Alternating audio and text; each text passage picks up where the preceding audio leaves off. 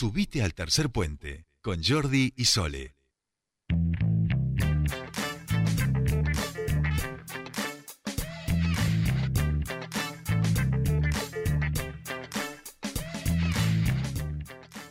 Continuamos con más tercer puente y les decíamos que queríamos comenzar a introducir, a meternos en esta cumbre que se va a realizar en el mes de noviembre. Recuerdan que esta cumbre climática, que es esta conferencia, perdón, climática que se eh, trasladó respecto por, por la pandemia y se va a realizar ahora en noviembre allí en Glasgow y nosotros por supuesto tratamos el tema del ambiente, nos metemos de lleno en eso y vamos a empezar a, a introducirla, vamos a ir metiendo varias notitas en relación a esto, por lo menos hasta llegar a esta conferencia, nos parece sumamente importante. Y en primer lugar vamos a hablar con un amigo de la casa, con alguien que sabe muchísimo de esto y con quien, si no me equivoco, va a estar participando de esta conferencia allí en Glasgow y hablamos de Pablo Lumerman, politólogo y bueno, experto también en resolución de conflictos de la ONU y un montón de cosas más porque realmente está siempre muy ocupado y capacitándose continuamente. Bienvenido a Tercer Puente, Sole te saluda. Hola Sole, hola al equipo de Tercer Puente y a, la gente que está escuchando. Bueno, ahí traté un poco de, lo veníamos ya un poco anunciando con Jordi, está eh, anticipando que íbamos a meternos de lleno en, en, esto que va a ser en noviembre. Eh, en primer lugar, me parece oportuno como para que la audiencia también, aquellos que no que no están en tema, que sepan de, de, de qué trata o qué o qué es esta esta conferencia que se va a estar realizando en noviembre. Bueno, eh, enhorabuena entonces poder compartir. Creo que nadie le va a hacer extraña la preocupación que está creciendo en todo el mundo respecto a la situación climática que tiene el planeta, digamos, uh -huh. el cambio climático, el calentamiento global eh, y todo lo que eso eh, significa para nuestro presente, pero también para el futuro próximo.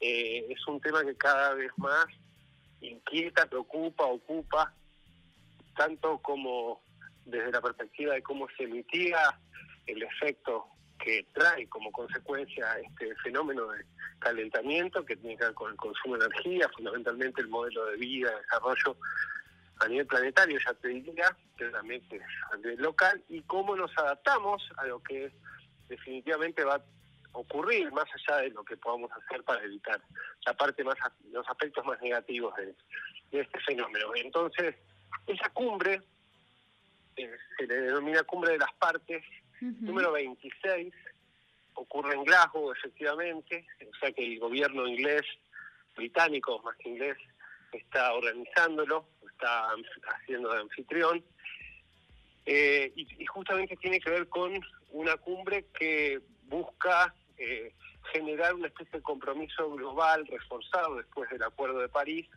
respecto a, la, eh, a todos los esfuerzos que hay que hacer para lo que se llama transicionar hacia un modelo descarbonizado de desarrollo económico y, uh -huh. y modo de vida, o sea, descarbonizar, es decir, reducir nuestra huella de carbono eh, a, med a medida que, que, de aquí al 2050, digamos, ese es un poco el objetivo, y es muy difícil, digamos, la, escena es muy, muy desafiante, porque hay una brecha muy grande entre lo que se necesita y lo que hay voluntad política hoy para, para alcanzar, para lograr.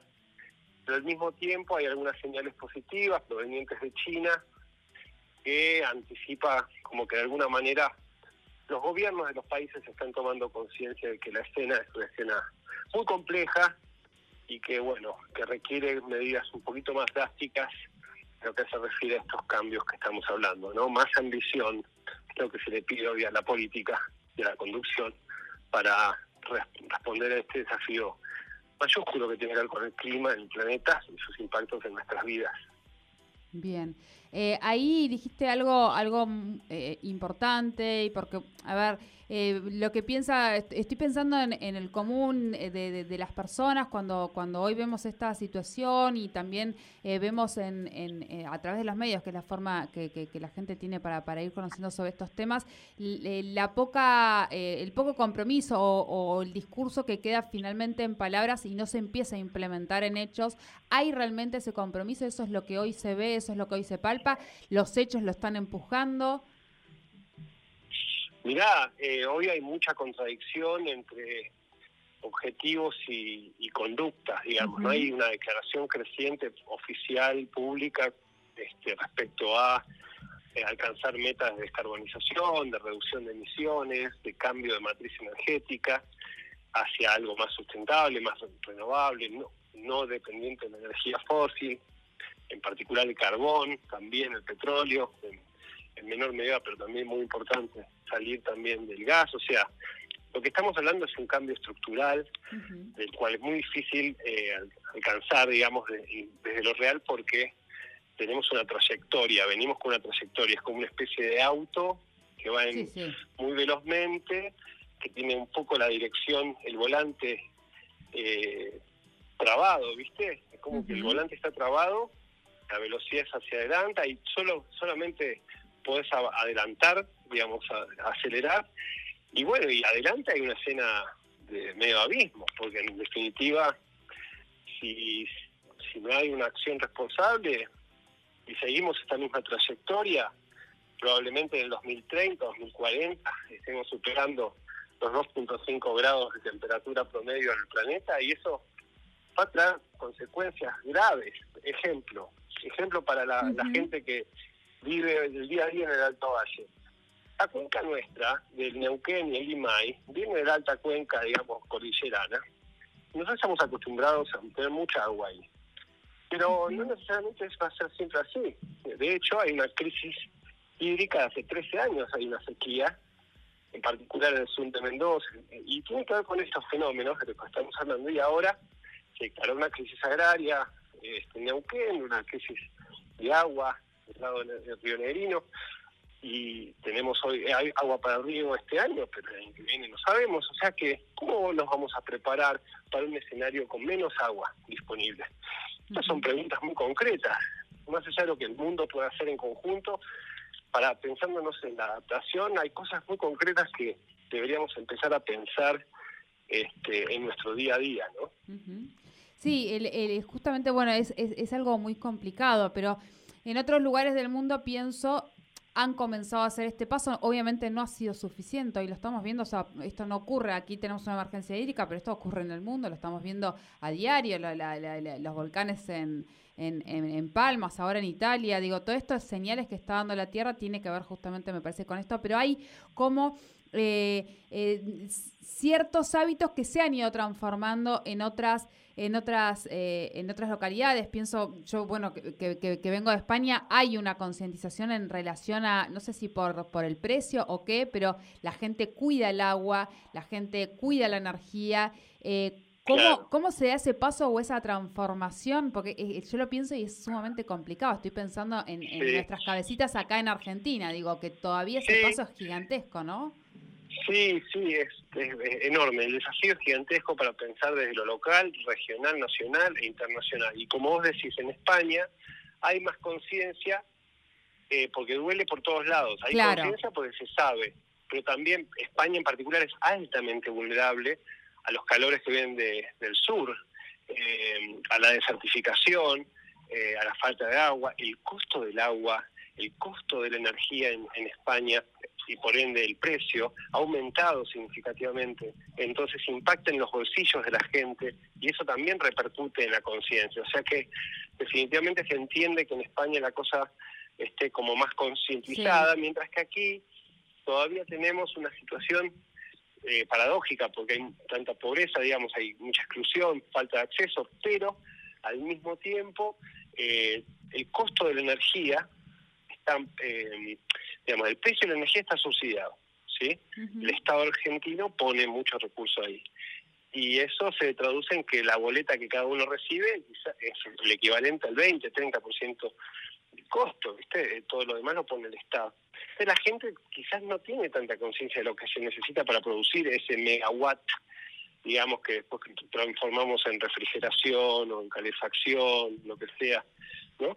Entonces el tema de la transición de energética y el valor de la energía, el valor del agua, este, requiere sí efectivamente que el Estado envíe señales, que el mercado envíe señales y que la sociedad obviamente tome conciencia y también envíe señales, ¿no? De que por dónde pasa la transición hacia vivir de forma más armoniosa con el entorno natural.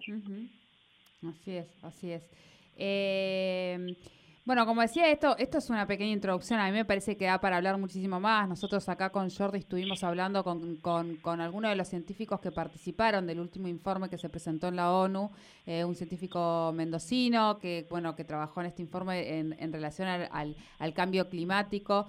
Eh, tratamos de, de, de, militarlo a este tema, me parece, aquí en el programa. Y obviamente esto es, da para mucho más. No sé si te parece que con Jordi un poco y con vos lo hemos hablado, eh, Jordi en relación a ir tratando de, meter distintas voces en relación a esto eh, e ir llevando lo que va a ser esta conferencia que será en un mes, pero que me parece que tenemos que, trabajarla desde ya y, trabajarlo, seguir trabajándola incluso post esta conferencia, ¿no? Total, es un tema que está para quedarse. Hoy tenemos, hoy no, hoy es jueves, mañana viernes tendremos eh, una marcha global, digamos, que se está organizando, que las juventudes climáticas están organizando para instalar, para concientizar la importancia de que eh, justamente de cara a la cumbre haya mucha ambición eh, respecto a, objetivos de adaptarnos al cambio que se viene y también a mitigar los efectos más dañinos.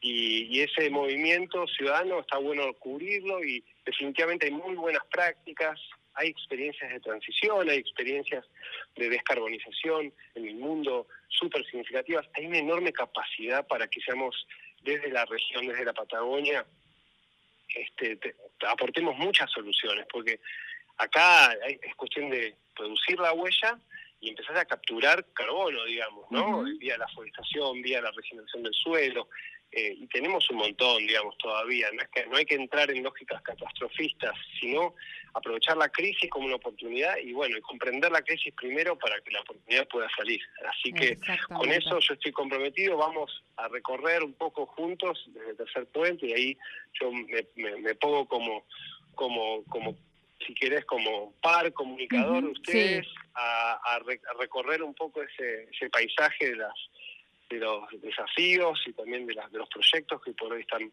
presentando alternativas positivas a esta situación de crisis climática y a lo que va a ocurrir en Glasgow en particular para como espacio de visibilización de todo esto. Así que cuenten con con este activista climático también. Muy bien, muy bien. Bueno, gracias Pablo por, por tu tiempo y obviamente vamos a seguir eh, estos días conversando. Muchas gracias.